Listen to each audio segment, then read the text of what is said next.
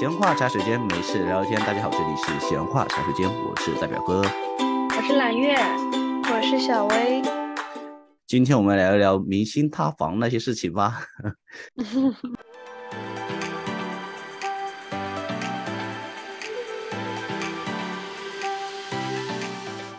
最近看了一个抖音的视频，很有很有意思，就是说往年明星塌方，大家疯狂的吃瓜。到今年就是每看一个塌方的明星，那就是 just so so，后面会有更劲爆的，麻了是吧？麻了，就从爽子把那个下限拉到极高之后，后面的这些明星塌房，就一般般的塌房都已经看不入眼了。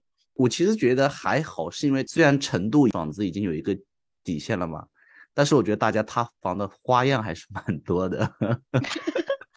没错。有一种百花齐放的感觉呢。总结出来，他们说就是该睡的不睡，不该睡的睡了。前面那个睡是税务的税，后面那个睡是睡觉的睡。还有一个总结是说，男士的这些塌房全部都是这种私生活相关的，女性的塌房都是搞钱相关的。哦，对哦，突然觉得为自己的女性身份骄傲了一把。觉得这样塌比较有尊严。哎，说到塌房，最近第一个事情，我就不得不提这两天一直热搜榜直接第一名的那英和周迅。有，我真的我想陈述一下我的心情。其实我很喜欢周迅的，就是这位热心市民周女士，我真的以前很有好感的。但是我真的因为我也很喜欢小鹿，我看那个奇葩说。我就真的很喜欢小鹿，然后小鹿来了，我就很开心。然后我有一天晚上，就是因为这种奇葩说都是那种下饭剧嘛，对吧？然后我就张罗了很多好吃的好喝的，就买了啤酒什么的，就放在小桌上开始看脱口秀大会。妈的，我看到小鹿被淘汰了，我连酒都不想喝了，我把电脑给关了。我坐在了我的床上，气呼的想。妈蛋，那个人就讲了一个芭比和栓球，就 就把小鹿淘汰了。周迅是在干嘛？而且他最后就只是解释了说一下，他真的是忘记了，我真的很不能接受。对，而且你忘记了为什么后面那个拉红是吗？是叫拉红吗？那个小姑娘，是。那你为什么又不忘记呢？对呀。而且你如果前面忘记了，那你就大不了说哦。我拉红两个都不要给就好我就都不给，你们自己看实力。对呀，对啊。然后后来就是等我回看网上那些评论的时候，我突然发现我前面气愤的点在哪里啊？有几个点，我觉得真的是，第一个就是周迅，我真的没想到他真的感觉很没有文化的样子。对他甚至都没有办法用主谓宾组成一个 完整的句子。我觉得周迅这里被吐槽，不是因为周迅忘了拍小鹿这个事情。因为其实前面几期脱口秀大会里面也有嘉宾忘记拍灯的情况，只是因为周迅在之后，第一是拉红桑这个人，说实话实有点实力不配位，会让大家把这个情绪夹杂一部分在评委的身上。然后周迅的塌房主要就是因为大家刚刚说的，不只是说对小鹿的点评，是他在整集就是这么几期下来，他整个人的发表评论的感觉让人是没有内容的。但是因为他以前给人是文艺女神，也没有到女神这个，到了到了，是真的是文艺女神，就是他给人的感觉是一个有内涵、有内在的那个东西的。但是他的表达，说实话，有的时候其实我能 get 到他说不清楚的那些东西背后的意思，但是他全是意识流的，他只有单词。嗯。我觉得他的表达只能是向镜头去用那种肢体啊，那些语言，并非是这种一字一句的这种方式去表达才能表达出来。嗯，我们重新定义一下塌房这个概念吧。就是这一期说的塌房，因为多多少少不管是什么样的人演了一部剧，就后续可能都会有一些不好的负评或者负评为主。但是我们本期讲的塌房可能是。轰塌的很彻底，对，塌的很彻底，他不能再起来的那种。哎哎，那我们讲讲，那这个就是峰峰了。对，峰峰了。对对对对，峰峰就塌的真的是，我那天在吃饭看到这个新闻，说啥？好突然，对不对？对。谁粉过他吗？这个直播间里的人，我来说一说你的感受，小薇。这也不算到粉吧，但是以前确实有一段时间。挺喜欢他的，而且他其实之前是在我心中是绝对绝对不会有问题的那种，就是我非常放心的那一批艺人的。我那天刷到这个新闻的时候，我想说。第一个反应就是假的吧，我甚至都不想去看人家丢出来的那些证据，因为我想说肯定不可能的事情，我真的非常相信他。结果后来就是，就是就后来就是各种官方就是删掉他的对那些相关动态啊，然后他的呃什么澄清的那些新闻、那些通稿都被封掉，然后账号被封掉，这一系列操作下来，我才怎么回事？就是。怎么我中间没有关注他几年，他就变成了这个样子那种 感觉？哎，小薇，我想采访一下，就是你一直觉得他不会，他是为什么呢？是你因为喜欢他，然后莫名的信任，还是其他的原因呢？这个是因为我刚开始粉他的时候，我就是因为他很爱国的这个人设粉起来的。他火的话，应该是在那个《古剑奇谭》之后嘛？对。我是全程看完了，但是我是在那之前我粉的他，那么早你就粉他啦？对，反而到那个《古剑奇谭》那段时间，我已经没有那么在关注他了，我对他那个劲儿已经过去了。就我粉他应该是在零八年左右的时候，他那个时候有一个什么，还有那种蒙牛酸酸乳的那种风云音乐榜什么，他拿了一个奖。然后主持人让他发表获奖感言，你知道他讲的是什么吗？嗯，他说现在正值改革开放三十年，他希 望娱乐圈也能够学习改革开放的这个精神，先让一批新人红起来，然后带动整个娱乐产业，然后就是从新人抓起，然后两手都要抓，什么就就这样的一一些话。完了我就去关注他了，我一整个大震惊，真这觉悟真高呀！对。就在这个之后，我就去关注他，我发现他的微博之后也是各种，就是十句话有八句话都是在说什么多少多少个国庆啊，就希望祖国越来越好，繁荣富强，然后什么期待十八大后什么全面建成小康社会，就是都是这种言论，我就觉得这个人好有意思。他明明是个偶像，但是他 就是搞得自己非常的干部风格，很很关心时政啊什么这种的，然后我就想说 哇，这个人真的很有意思，我就粉了。小薇。好想在这里回复你一句：他私生活混乱不代表他不爱国，说不定他的爱国是真的呢。但是不妨碍。气死！这个事情，我想我想讲一下，就是我有做一些资料，就先不说他个人是否是不是爱国啊，就是他为什么会打造，或者说他的经纪团队为什么会打造这样一个人设，就他爱国的人设，是因为其实啊，就是在他那个年代，其实韩流很火的。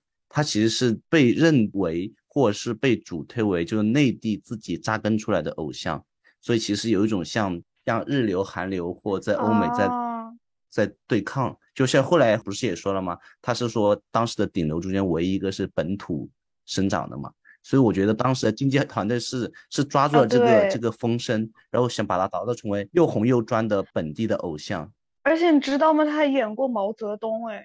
这就更让我觉得这个人怎么可能他？那这个就是说明一定程度上是被官方认可的。对呀，我感觉都是要经过特殊报备的。哦，就感觉应该是道德什么这些应该都没有问题的才对。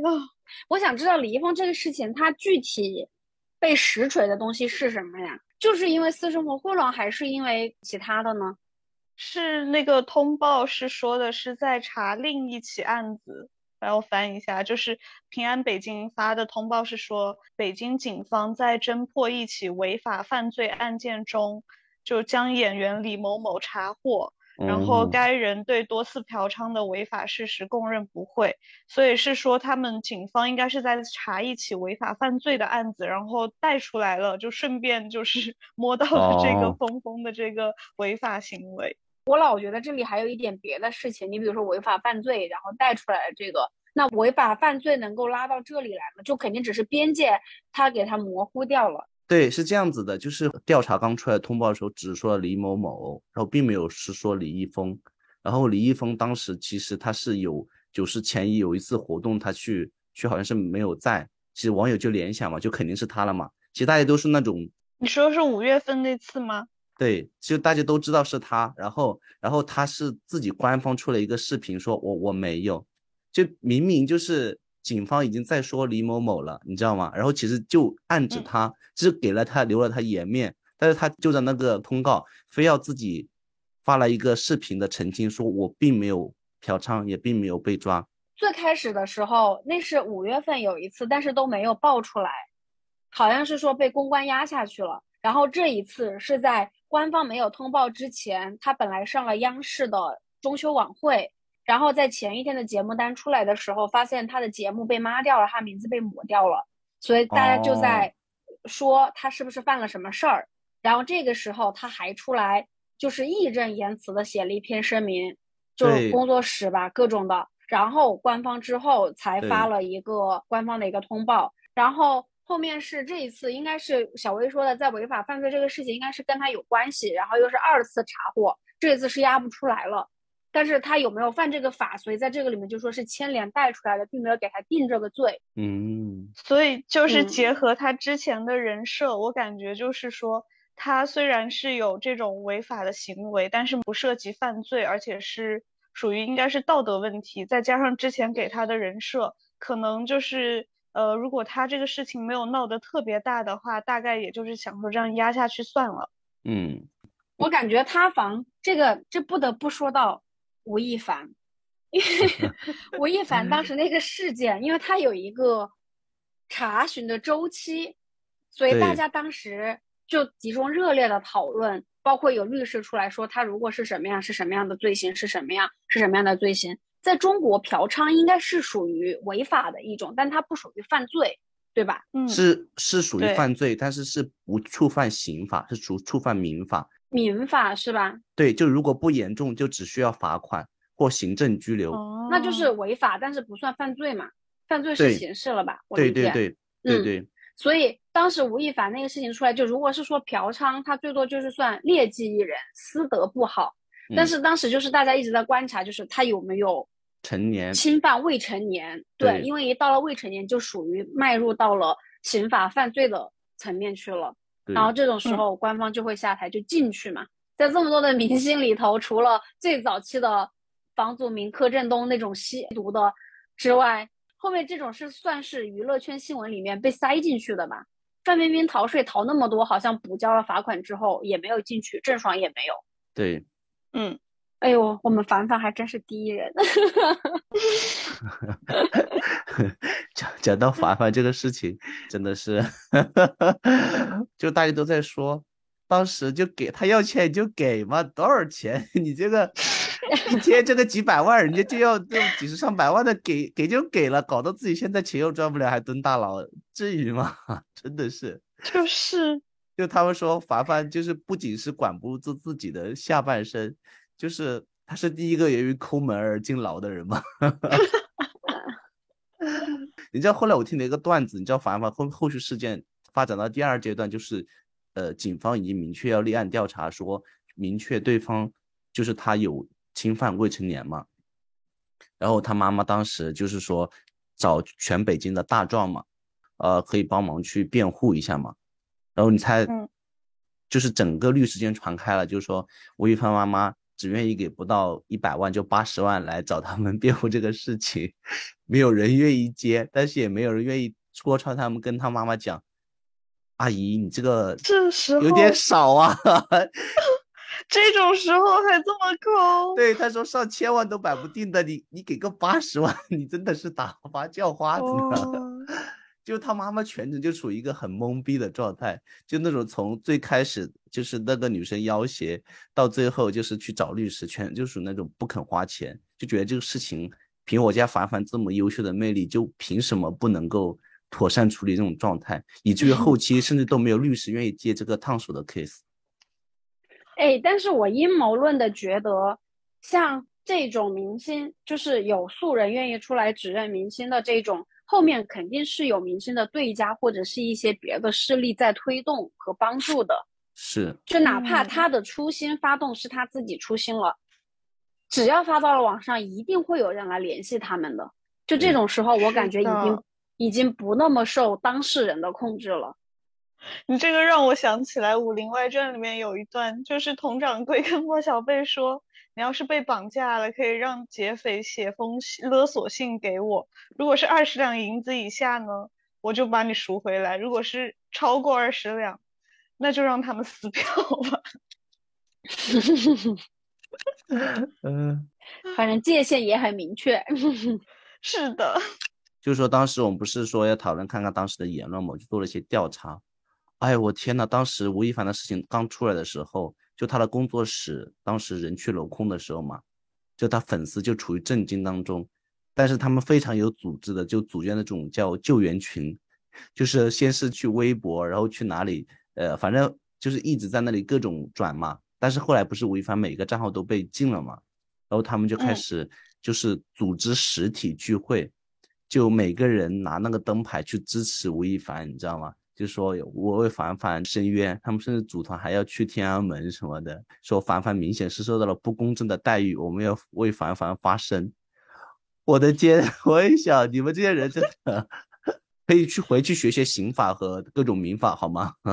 多花点时间去学学法律，真的。就是刚才不是讲他粉丝吗？其实当时还有三个人，你们记得吗？有三个明星其实讲了话，然后后来被微博禁言了。啊，哪三个？一个是马薇薇，就是那个奇葩说的马薇薇，对他，他讲那句话真的好恶心。他说：“还有什么比明星去 X 粉更好的粉丝福利吗？”就他就反问了这么一句话，呃，就被微博禁言了。我这次看《峰峰塌房》，也有粉丝在他超话说了同样的话。他说：“峰峰你好傻，你要的话我都可以给你，为什么要去花钱？” 这些人真的有毛病吗？啊！哦，我的天！实名我，我这里找到的评论也是，就是他发朋友圈，他说：“我不觉得李易峰有什么错的，欲望每个人都有，嫖娼也很正常。我每天至少嫖八百次，我就是喜欢李易峰、吴亦凡，怎么了？有错吗？爱一个人有错吗？我叫…… 然后他在。”底下就是他的朋友圈里面就有人回复李易峰你好傻呀，你需要的我都可以给你，为啥出去花钱呢？巴拉巴拉巴拉巴拉巴拉，然后就都是这种，然后说什么为什么要便宜别人不便宜一下我，就是一整个大震惊。哦，我的天，真的无语住。还有一个编剧叫六六嘛，嗯，就是当年写那个蜗居啊，还有一些新书的这个那个原作者。我其实上网查资料才发现，为什么他会这么的肆无忌惮？原来他已经移民新加坡了。对不起，新加坡，给大家抹黑了。然后，嗯，当时吴亦凡的事情的时候，他讲了一段话，我觉得我想把这一整段话念给大家听。我就想觉得，觉得这个编剧真的，我觉得屁股好歪呀。他说原话这么说的：我本来对吴亦凡无好无坏的，现在突然就特别喜欢了。长得这么好看，还要去哄别人，陪完睡了还要被背叛，你这个女的也是贱，明明是炮友，还想睡出个青史留名来。你这个青是青楼的青吧？也不看看自己几斤几两。你是能能歌善舞，还是琴棋书画呢？你是绝代天骄，还是红袖添香呢？你啥都没有就想上位，把我们凡凡吓着了，毁了以后这么多粉丝的福利。我听了这话，我觉得无从下嘴。这个人也是后来直接被微博禁言了，就是在这个凡凡的大战中间。嗯，其实我觉得这种言论代表了挺大一部分人的心理的话的，就是社会的公众良俗里面好像没有对于，因为他这不算是，虽然当事人出来说算，但他不是大家理解的那么原始的，就是就是说我不愿意，然后你硬怎么样。然后，因为又是名利圈，这些女生可能无从揣测别人，但天然大家会觉得，或许他们真的有。就是你，因为你看，他毕竟是先需要钱，没有要到嘛。不管是说这个之后从法律的角度来判定，只要我当时不愿意，就算。所以大家天然的对这个事情带有一定的恶意，就从情感上不会那么接受。你比如说这个明星，肯定不会有人这么来帮他辩解。但是对于这种，嫖娼你情我愿的，就类似于呃这一种的话，我感觉如果说调子被起的太高，就是到了全网来抨击的一个程度，就肯定会反弹，因为大家会觉得说这个错误没有到要付出这么大代价的程度。嗯，你好像之前像我我我以前很喜欢 BigBang 的时候，像 Top 他吸毒，就是大家都知道吸毒可能是，但是他本身这个事情可能怎么讲，就类似于吸毒、嫖娼，然后呃私生活混乱这种事情，大家会觉得你做错了，但是大家不会觉得说你错到了被全民攻击到一个那么高的程度上去。然后当全民都是一个方向往上面走的时候，就总有人会出来往反的方向来说明这个事情。是，嗯，对，我觉得从他们的角度我是能够理解，但是这边会有问题在于，公众人物他不应该私自来发表这样的言论。而且我想说的第二个事情是，第一个确实是你讲的公众人物，他代表了一个很大的影响力，他的说话应当考虑到的后果，这是第一个点。第二点，我想说的是。在他立场来说，可能是他的发言是没有问题的，是因为他们在他们那个圈子，或者说在他的认知里面，这个事情本不应该闹这么大。就不管这个事情刚开始是谁的居心叵测，但是最终结果演成了这样子，他们觉得不应该这么大。但是我觉得有一个很重要的问题在于，他们觉得就是他们所现在拿拥有的一切是他们应得的，就完全没有想到是群众把他们拱到了这样一个地位。也就是说，如果哪一天大家群众的价值观跟你是相悖的，那你就要接受群众对你的诋毁，因为当时所有的荣耀是群众把你顶上去的，你知道吗？如果你作为一个明星，你领悟不到这个点的话，群众捧你的时候，你很 enjoy 啊，你们都是我的 fans。群众诋毁你的时候，你就说啊，为什么你们要这样子说我？我也是人，那。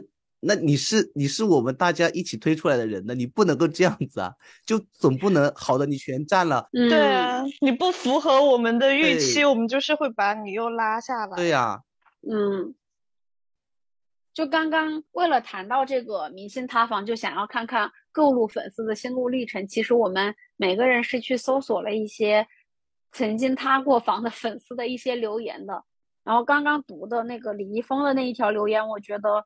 在各路塌房里面，这都是一种比较明显的一个声音。然后我还找到 了另外的一个，就是现在还默默的粉着王力宏的粉丝。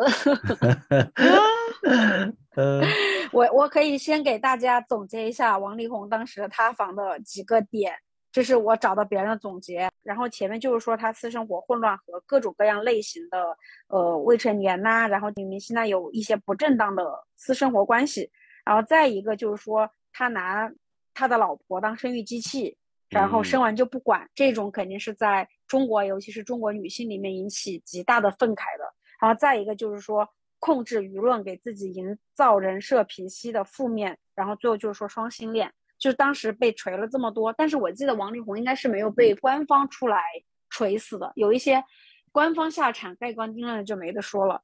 然后这个我还看到有一个粉丝每天在小红书上打卡，然后他的评论我要读给大家听，真的就是令人感动。他说：“我觉得他不需要什么王者归来，他一直就是个创作歌手，广做慈善。”他也不需要观众的道歉，因为那是他的家务事。他没犯法，没家暴，没约会未成年人，所谓出轨也没有证据。然后各种就是，他和前妻的相处一定是有问题，但那是两个人之间的问题。我不明白，一个人他在自己专业领域上一直上进有追求，不偷税漏税，自己平时生活朴素简单，甚至可以说非常简陋，捐款毫不含糊，也从未听过有坏的报道。就因为和妻子之间的相处有问题，就被认定为人品有问题。我不明白人品哪里有问题。然后下面就是一众的说你的观点太棒了，对我也被说服了。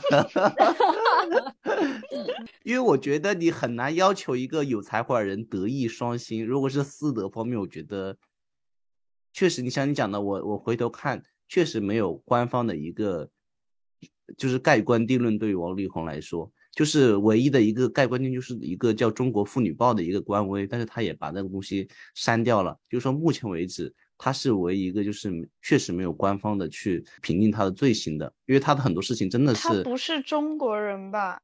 也不是不是中国人的问题，因为他很多事情是属于他跟那个谁，呃，之前另外一个塌方的那个披荆斩棘的哥哥哦，霍尊，他跟霍尊有点像，嗯，是他跟。他的对象之间的感情的撕扯的问题。我觉得这个问嗯题再怎么闹，也就那档子事情，也不会上升到一个更高的高度去。这是我的看对，法。就是道德问题。除非你能把未成年人拉进来。对对对，这就是因为人跟人相处，大家都知道没有没有绝对的正确跟错误的。所以就是除了前面那种很不理性的粉丝，就是什么你来这么傻呀、凡凡啊这种，这么多人 等你啊，巴拉巴拉的，就也还是有一些粉丝的留言和评论是可以相对理性和客观。就他们是怎么说？因为你喜欢粉一个人的时候，你不会听另外一个人带有恶意的这种评价出来，就除非你真的有实锤，只要当事人咬定不放松，没有官方下场过来就锤你的话，感觉就这些人有点像是要保护自己信仰的感觉一样，保护嗯，就是自己的明星、自己的偶像。就是这样一听起来，我突然觉得霍尊有一点，有一点点，就是蛮可惜的。就是他所有的事情都是他女朋友爆出来，只是说一下私德，就是谁嗯私下还就真的会那么高高在上，或那么道德纯良，就是随口说的一些很不好听的话，过了就过了，就把这个截图拿出来，然后又把这些嘴炮的话截图说是证据，我觉得，我觉得他这样其实比起来，他是最被冤枉的吧。但这就是作为明星需要考虑的啊，他们有超越普通人的一些影响力啊。我觉得霍尊这个比较惨的是，因为对他的影响是刚刚好这个事情报在他可以翻红的披荆斩棘的哥哥的时候，哦，对，主要是这个让别人觉得他很惨，不然你日常报这么个新闻，可能微博热搜过了就没了。但他就是第一是错过了他翻红的机会，然后第二主要是跟你的人设很不符。你真的比如说王思聪这种，就一直就是这种人设，也不存在大家的啊，心理落差那么大。但是因为他以前就是那种仙风道骨，然后唱古啊，就那种风，仙气飘飘。对对对对 对，然后就显得很德艺双馨的这种感觉的时候，再来这个大众就会接受不了。啊，但是我觉得霍尊这个事情还有另外一个隐藏的点，我们可能没有想到的，就是因为他女朋友给他晒的很多聊天记录是吐槽了很多别的明星的，我觉得他有一种嗯隐隐的被别的明星那种软封杀的感觉，你懂吗？就是你私下说了很多明星的坏话，然后那些坏话又大家觉得还蛮有道理的，然后对对 对对，我觉得可能会有这一层了。啊，所以就我现在要读我的第三条评论了。前面讲的一些可能大家都觉得是说没有实锤，所以粉嗯丝有一些或疯狂或者是或或理性的一些评论的时候，就是都还觉得能够有角度来理解。那郑爽这个，我觉得 郑爽的粉丝真是着了魔了，这一群人 郑爽，郑爽郑郑爽那个那个全程我都追了，感觉真的就是在看今日说法一样，就是 好就感觉踩着刑法的条例，各种来回这样撕扯。嗯，而且郑爽这个，我的印象里面是官方第一次下场，我是第一次从郑爽的新闻里面听到国家有什么紫光阁这么个哦。玩意儿的，就是这么个官有号的微是吗地方，然后？嗯，紫光对阁的官微，然后下场说我们不会为丑闻劣记者提供发声露脸的机会和平台，一如既往坚决为广大人民群众提供健康向上的荧屏声频。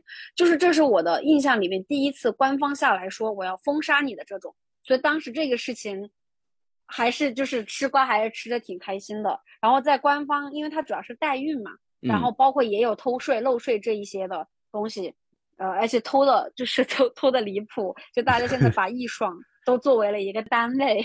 而且郑爽不是说，她大概就是中午十一二点上班，下午五点导演拍不拍完，她都要掉头走人的，她从来不听导演的安排的。嗯他有一期去那个拜托了冰箱讲的，就说何炅问他，就是如果到了那个结束拍摄，但是如果导演说我们多加一个小时，今天没有拍完，你会怎么样？那个郑爽说，哦，我掉头就走啊。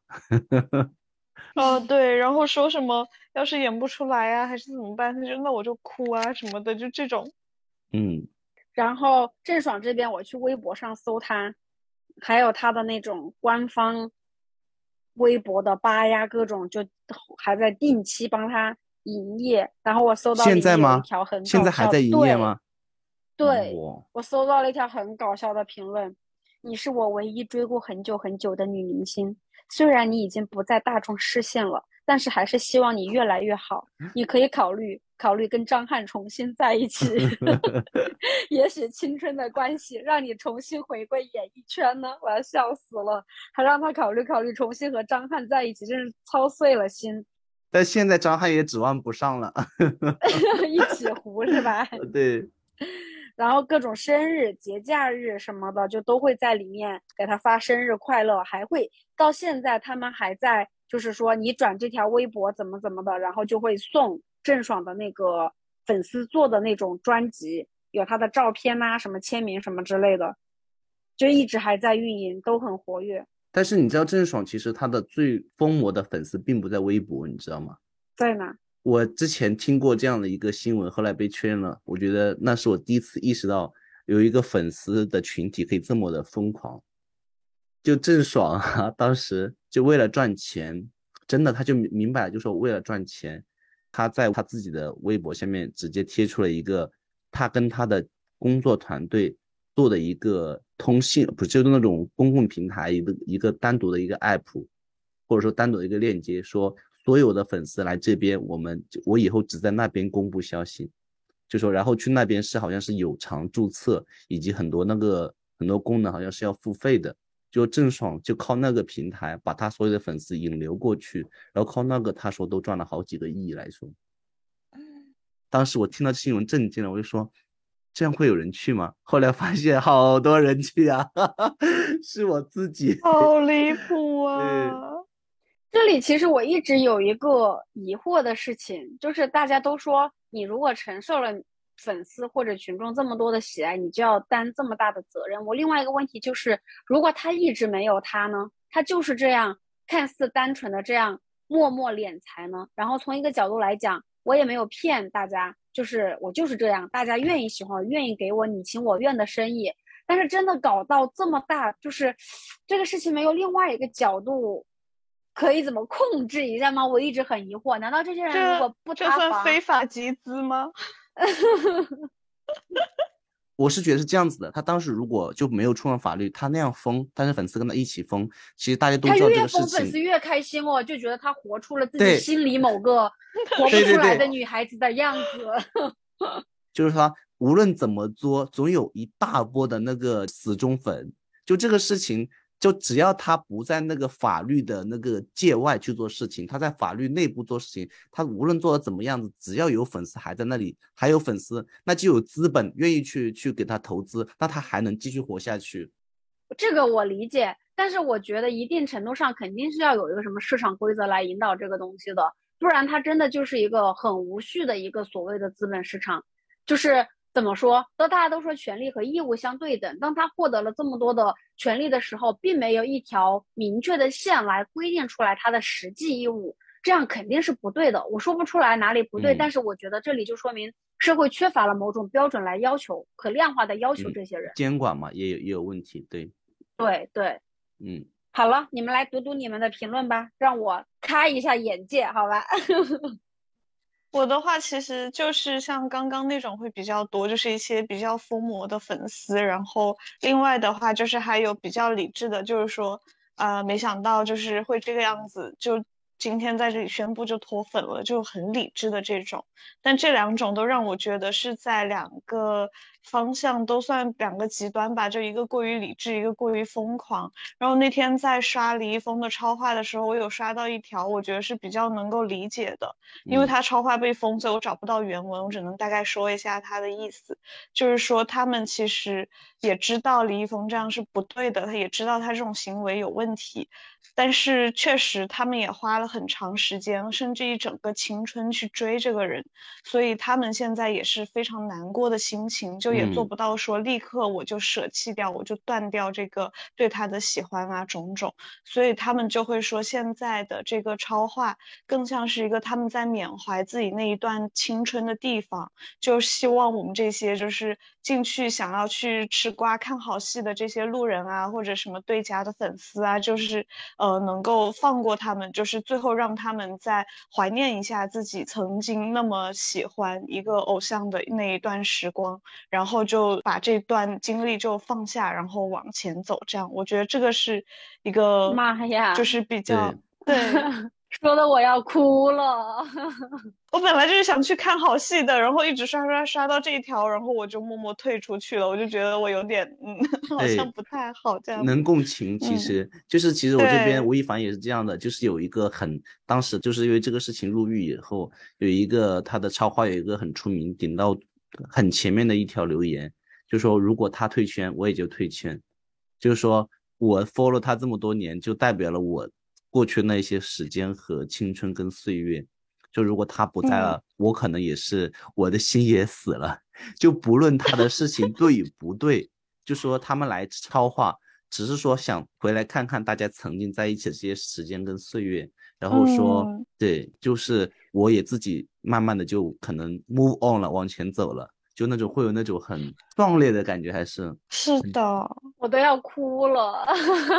偶像的人设可能是假的，但是粉丝付出的真情是是真真的，对，都是真情的就是实感，对，真的让我想到了我粉 Big Bang，Big Bang 是接连翻车，就是在大家入伍的时候，然后嗯。就一直都说要等二零二一年就集体回归，然后再重新发专辑。然后嗯中间的时候，TOP 因为吸毒被那个，然后之后胜利那个事情就爆得更大嘛，就是什么嗯拉皮条这那这那的。嗯，就是作为当事人，当时来说，我的感受就是，你因为对这个人的了解，其实一定程度你不那么吃惊。然后第二种，说实话，我当时也有点觉得说明星吸大麻，我一定程度上还觉得，就是你肯定做的不对，但是没有到说要我站出来说你怎么这样，就是到我要这种程度。嗯，然后李胜利的那个事情也是一直因为没有实锤嘛，就就虽然就就说是关系给他打通了啊，但是最后他确实是被释放了嘛，就是没有进去，所以这个事情就当时作为粉丝的我的心态呢，可能有一点就是逃避，谁来跟我讲呢，你就不想聊，你要骂呢，我也就是我也不那个，我也不说你不能说他们，但是嗯你就是会封闭自己，说你不要来不要来跟我聊这个事情，我都知道，你们想怎么说都可以。当时你毕竟当时也是因为粉的一个团，这团还在，嗯，然后到了去年他们回归专辑的时候出的那首歌，其实 Top 是回来了的，他只是戴着面具。然后当他脱了下面具再回头来唱一首歌的时候，我的妈呀，就是就是泪目，就是有一种虽然你犯了错，但是你如果现在能够还是能够回来给我们这样聚合唱一首的话，还是会很感动。然后因为胜利确这个事情太大了嘛，然后他也跟那个 YG 解约了，就没有上来。我非常能理解评论里的那些语言，就是对胜利的感觉就是那种哀其不幸，怒其不争，就是李胜利啊，你这个王八蛋，你怎么怎么样，就是这种以这种骂他的就被方式。辜负的感觉，嗯对，对对，就是如果不干嘛，就是这一段，因为里面专门给他空出了一段词儿，就是在哼的部分说，其实大家也是想着他，想让他来唱这一句的，因为毕竟是五个人的团嘛，所以就是一个当事人的一个 非常能够理解这种理解这种感情。就是怎么讲，不管是哪个明星塌房，最后伤的都是粉丝，嗯，对，哎，说到李胜利，他的这些商业版图，就我有吃到瓜说李易峰是其中之一，就是那个圈子的。然后有一个，就现在还没有塌房，我不知道之后会不会塌。就说陈伟霆其实也是在那个圈子的，哦，所以可能也会塌。就是近朱者赤是吗？妈呀，最近好多，还有一个说王嘉尔，就是王嘉哦，尔最对近有，我也一看那个视频，哦，是，就是有粉丝去机场接机，就说对他大喊“你不要，你要保持住”，但是王嘉尔的表情好像不是很呃很确定就是一下变得很沉重。对，就感觉王嘉尔有一种还蛮害怕的感觉。那我在想，心虚啊。就是为什么会怕呢？如果自己没有做，为什么会怕呢？肯定也是有一些猫腻。对，反正嗯他不是很理直气壮的样子。嗯，那我觉得聊到这里的话，我们不妨开一个脑洞，就是假如说你是明星的话，你会怎么做？就是你要设身处地的想。在偷税呃也没有说，就是在 交税的方面呀，在面临这么多名利的诱惑、美女帅哥的诱惑的时候，你能够保住自己吗？或者说你觉得你能够放肆到什么程度？我觉得大家可以来设想一下。我没有想到那么深哎。我在幻想我是个明星的时候，我只是想说，那我一定要和所有的帅哥都搭一遍戏，然后一定要在最前线冲到最前线去吃各种瓜，就是一个人就是默默的，就是心里知道这个圈子所有的秘密。我用几个实际的情况来问你：你在跟男明星搭戏的时候，比如说你有男朋友，但是你在那个剧组一待要待一年，然后那个男明星呢又很帅。你跟他搭戏，因为搭的比较投入，又确实产生了好感。这种时候，然后别人又来给你那个什么告个白，你郎有情妾有意的这种时候，你能保证你不发生什么夜光剧本的事件吗？对，我不行，我不行，我不行。我想过，首先我肯定就是没办法控制，我肯定是就讲的冠冕堂皇一点。你要入戏，你也是要需要去真的爱上你，让你相信你，让你自己相信你是爱这个人的，所以你肯定不管怎么说，你就算没有到爱的程度，你肯定是好感是有的。所以两个解决办法，要么我就是嗯，就是放放任自己的感情，就是跟这个发生点什么；要不然就是这个戏拍完，OK，就是不要再联系了，然后就。把自就把自己就是换到另外一个完全不同的，置于一个完全不同的一个环境去，可能一个月两个月这样子，让自己完全的抽离出来。这里还有两个前提条件，第一是你不可能永远不联系，就是可能对面那个人还是个大佬，就是你哪怕不想同意，你也不能得罪的那种。然后第二，你可能在就是在娱乐圈真的待久了的话，可能对于男女朋友这个事情。也不像 你现在的这个身份谈的这么的深入，有可能你一年换了三四五六个，然后在这种情况下，对，那我为什么一定要有 一个男朋友呢？我就见一个 爱一个不行吗？不是这个问题，就是我觉得这个点，我觉得李易峰做的还可以啊，就是他没有说一个剧组一个女朋友，他是选择去花钱去交易啊。我知道我的这个观点有点渣。对啊，你看设身到了这个场景，可能就不太一样。然后我再问小薇一个问题啊，就假设说你一部戏挣了个一千万，但是你要缴税缴六百万，就缴了一大半。然后这种时候有有经纪公司来跟你讲，就是说有什么方法可以合理的避税，但有没有那么合理也不知道。就比如说你可以搞一个什么公司啊，或怎么样，然后或者就是告诉你哪个明星都什么什么都是这样做的，说你可以不交这一笔钱。那你是要选择一定要交呢，还是？你觉得，反正不是我处理，经纪公司帮我打理就算了吧。哎，这个我会一定要交。哎，我觉得这跟我个人性格有关系，我就是没有那么在乎物质上的东西。哇，而且这个就是还蛮严重的，它和前面那个就是道德问题还不一样。这个是你一旦出问题，这个是很严重，这是法律的问题，所以这个一定是得守住。这个我我我可以插一嘴，嗯，就这个其实我真的有想过，就是。如果我的团队跟我讲我可以合法的避税，我会去考虑。但是比如说像很极端的例子，比如说我赚了一千万，本来要交六百万的税，你给我避完税操作完了还要交两百万，我觉得我会问他们，就是确定是合法的吗？当然这个界限很模糊，但是我至少保持一个一个界限，说我大概就这么多是可以的，而不会像他们郑爽或者说薇娅一样，我赚一千万最后交了几百块的税，我会良心过不去的，你懂我的意思吗？所以，就像很多明星，其实良心是什么东西？那都不是良心，还是要遵守法律的。就其实你去看很多明星、很多团队，他们其实也赚了不少钱，然后也交了不少，他们也合法的避税了，但是他们还是能拿到一些税务局、国税、地税给的一些什么缴税的 A 级、B 级，就会评等级的每个明星工作室，你会去看的。就说通过合法的避税到一定程度是可以接受的。但是说像维也纳说，你赚一个亿，你就交了几几千块的税，这个明眼人一看就知道肯定违法了。对啊，他自己肯定也知道吧？这个怎么可能啊？我觉得会有一个界限在那里了。我觉得大家的代入感真的就是我每每代入，我都觉得我会把持不住自己。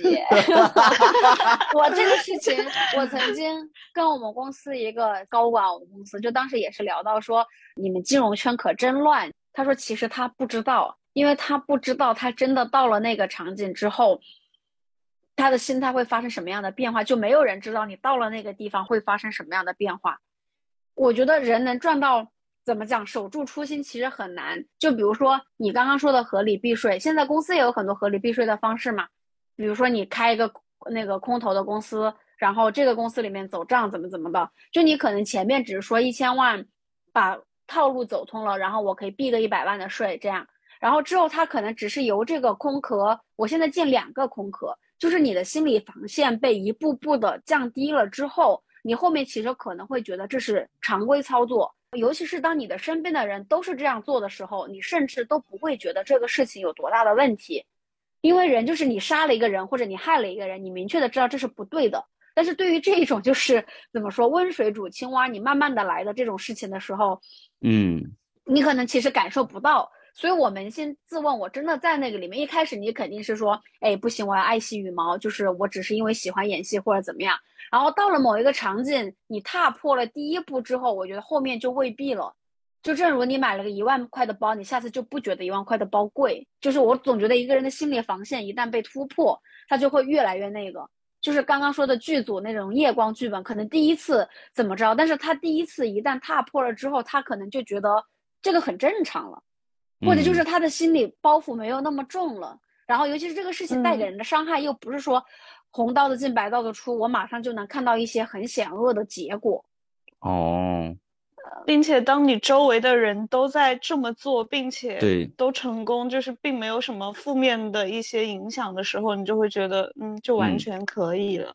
你们这讲的时候，让我想到最近看的一本官场小说，其实这就是讲权力跟金钱对人的异化跟腐化嘛。其实这个时候真的，我觉得真的很佩服那些还能坚持初心的人。初心之所以可贵，就在于它难保持。我觉得真的是这样子的。嗯，但是我觉得，如果说你保持不住，但至少我觉得有一个 bottom line，就是你不触犯法律，或者说尽量不去触犯法律的那个高压线跟红线。我觉得这个真的是还是要坚守一下子的。嗯，就说在灰色地带我可以游走，但是我尽量不去踏到黑色地带。就在白与黑之间的灰色地带，我可以 懂懂我的意思吗？其实我坚决还是不要碰刑法，就像代孕这种事情一样，我可以很低调，但是我不要去那个明目张胆，像郑爽那样说，我怎么了？我就在代孕了，怎么就觉得这不属于你异化了？这属于没脑子，我觉得。而且郑爽，你知道我最开始关注他的时候，他是就是。张翰他们在录《大本营》的时候，有给他打过一个电话，然后就是没有告诉他说他们在录节目，就是假装测试一下他那种。然后题目是让张翰说自己有个亲戚生病了，需要呃郑爽捐骨髓，问郑爽愿不愿意。当时的郑爽就是一点犹豫都没有的，就说好啊，什么时候？所以很多人，我觉得他粉丝会觉得她是小仙女或什么，我觉得也是一直带有那个时候的滤镜。但是她后期确实也是在这个染缸里面逐渐的被同化掉，被环境就是可能是变成现在这个样子吧。嗯，所以感觉就是没有办法去凝视深渊，真的，我的代入感很强。我每每代入，我都害怕，我觉得我会做错事。我们害怕你是深渊，不是因为真的怕深渊，是怕自己变成深渊。对，所以揽月现在还没有犯错，是因为还没有机会，诱惑还不够，就是对，还没有到那个阶段去。周围的那个莺歌燕舞的帅哥水平还不够，level 不够高，就金钱的诱惑也不够大。所以这里我自己时常会想的，就是会跳脱出来看一看，说你当时要的只是个什么，就是你有没有。有没有满足，就很怕自己钻牛角尖，就类似于怎么讲？我用我现在的房租来说吧，我现在因为公司附近有在换房子，一个很小的事情啊，然后呃，公司搬了地方，导致这一块的房租可能会下降。下降了之后呢，就有的人就会纠结说，哎，那一栋楼下降了多少？这一栋楼下降了多少？够不够？就人都会有比较的这种心态在，就是有一种那那一套房子降了五百，凭什么我只降了四百？这一种就其实就一百块钱，但是你人在这个里面的时候就很难跳脱出来看，就是呃不太恰当。但我觉得就是你人在里面就会钻牛角尖，卷到里面去。但这种时候我就会跳出来看，说那你之前以这个价格租这个房子，你觉得 OK 吗？OK，你的工资现在下降吗？也没有。那这种时候我就觉得说也还可以。就是就是少一百两百，我觉得问题不大，所以就类似于我现在没有到那么大的诱惑，但是现在其实偶尔也面临着一些比较大的选择的时候，你就会跳出来看这个事情，就是你本身只是要一个什么样的生活，你现在满足了吗？其实可以了，那这个事情你怎么你再怎么看，就是有没有必要在这个里面去挣扎搞那么点事情出来？我觉得还是诱惑不够大。那那当然没，就是用我那个朋友的话说，就是你没有到那个阶段，你永远都不知道你会做出什么样的选择。所以，所以我们现在在讨论，有点真的有点像，就是农民在讨论皇帝的进锄头一样，真的无法想象的，真的。但我感觉我在这方面还好，就是我刚毕业的时候，我就想说我以后大概拿多少钱就够了。然后我现在也确实就是拿到了这个钱，我就觉得也够了。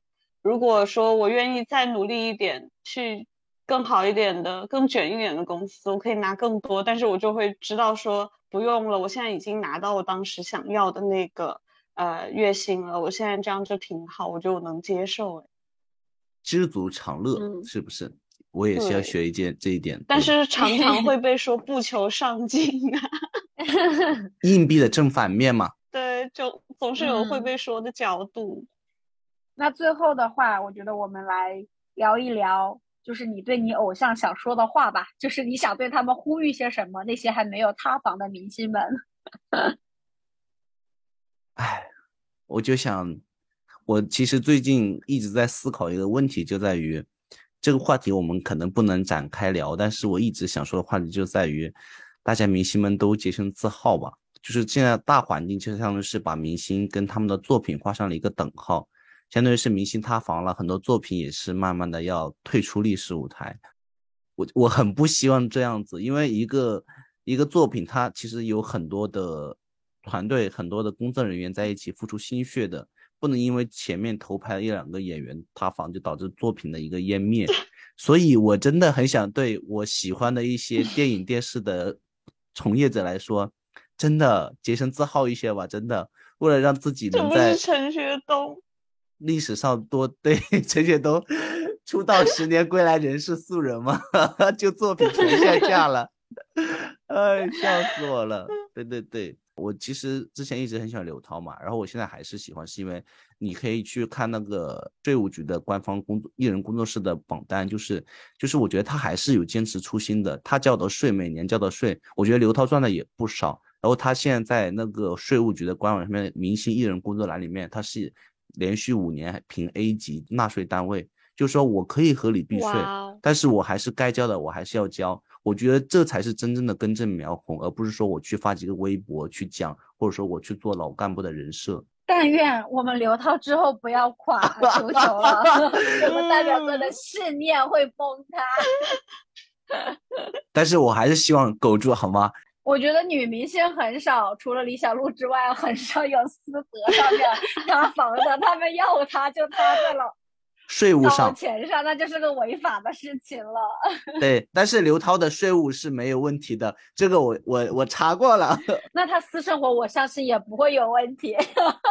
那感觉是出不了什么太大的事儿。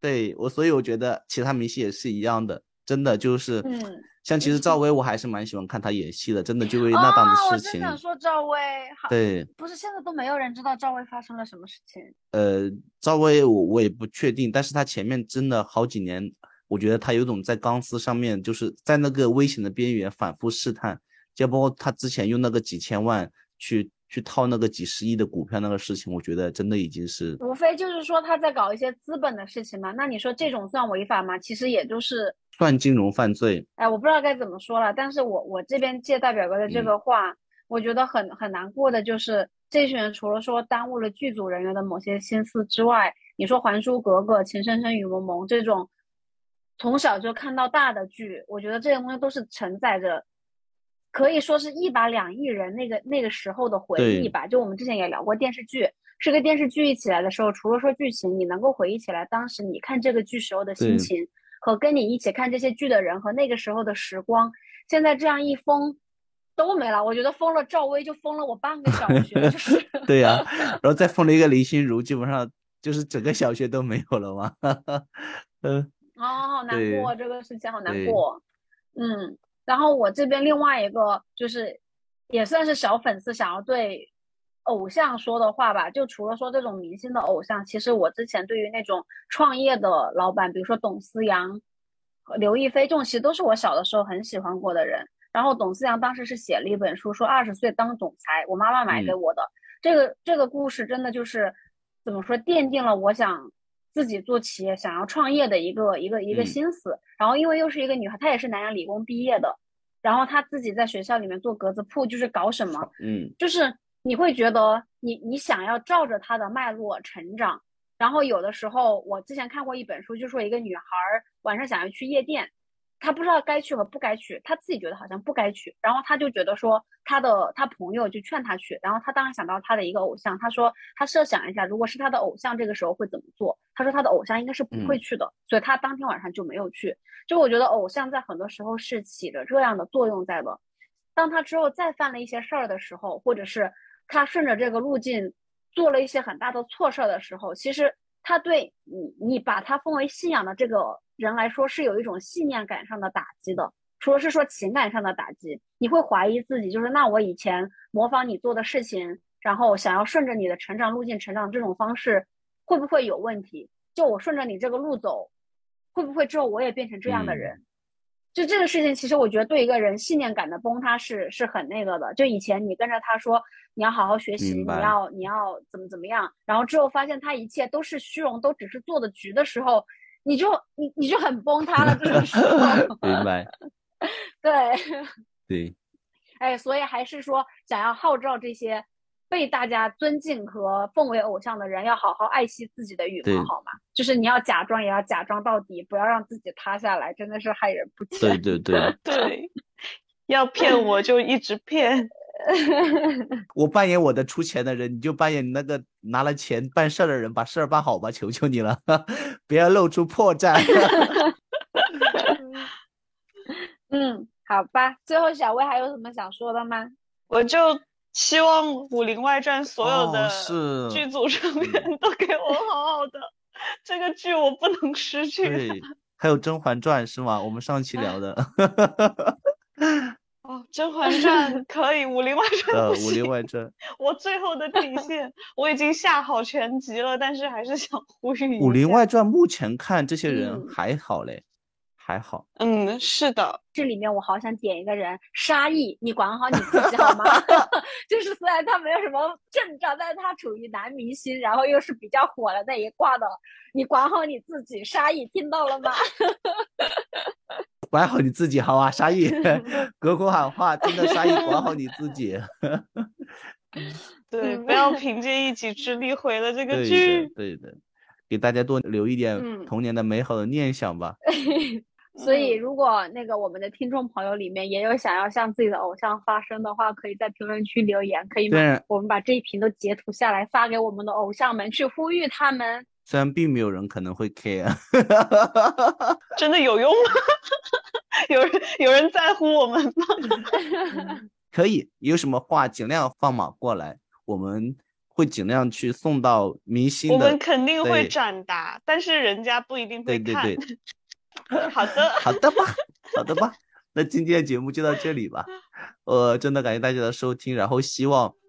就是最近接二连三塌房的粉丝都能在我们今天的节目中找到一丝丝心里的慰藉吧，也希望我们强烈呼吁现在以及未来的很多很多的明星能够洁身自好，不要在法律的红线上面各种游走，然后保持住初心，保持住一些些的美好留给我们观众，好吗？谢谢大家，谢谢大家，谢谢，谢谢大家。